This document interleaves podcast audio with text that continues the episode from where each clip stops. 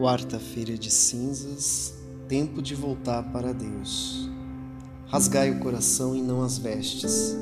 Voltai para Javé, o vosso Deus, pois ele é piedade e compaixão. Joel, capítulo 2, versículo 13. É com essas palavras do profeta Joel que a liturgia de hoje nos introduz na Quaresma, indicando-nos a conversão do coração a dimensão fundamental do singular tempo de graça que nós somos convidados a viver. A exortação Voltai para Javé, o vosso Deus, implica o desapego daquilo que nos mantém diante, distante de Deus. Infelizmente, durante alguns momentos, nem nos damos conta que estamos distante dele e até mesmo das pessoas que amamos o Papa São Clemente I nos lembra que o Senhor quer que todos os que amam se convertam. São Paulo, na segunda leitura de hoje, exorta a deixar-nos reconciliar com Deus, ou seja, permitir ligar-se a Deus. Precisamos fazer um esforço para isso, senão não basta Deus se aproximar e eu não querer e não permitir. Nesta quaresma, somos convidados a dar um abraço em Deus.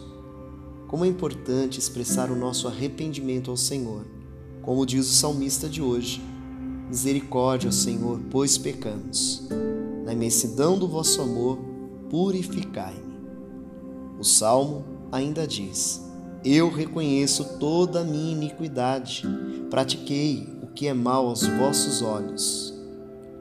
Criai em mim um coração que seja puro. Dai-me de novo um espírito decidido. Iniciado esse tempo de Quaresma, o Evangelho nos convida a três práticas.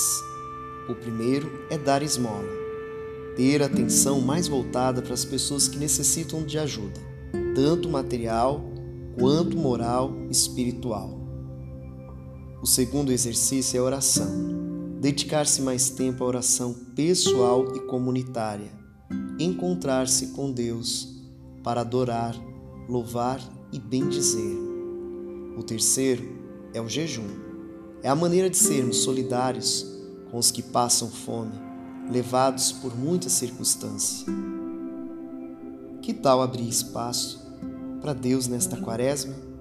Deixar que esses 40 dias venham transformar a sua vida a nossa vida, permitisse morrer, mas para viver em Cristo, o Senhor ressuscitado e que renova todas as coisas.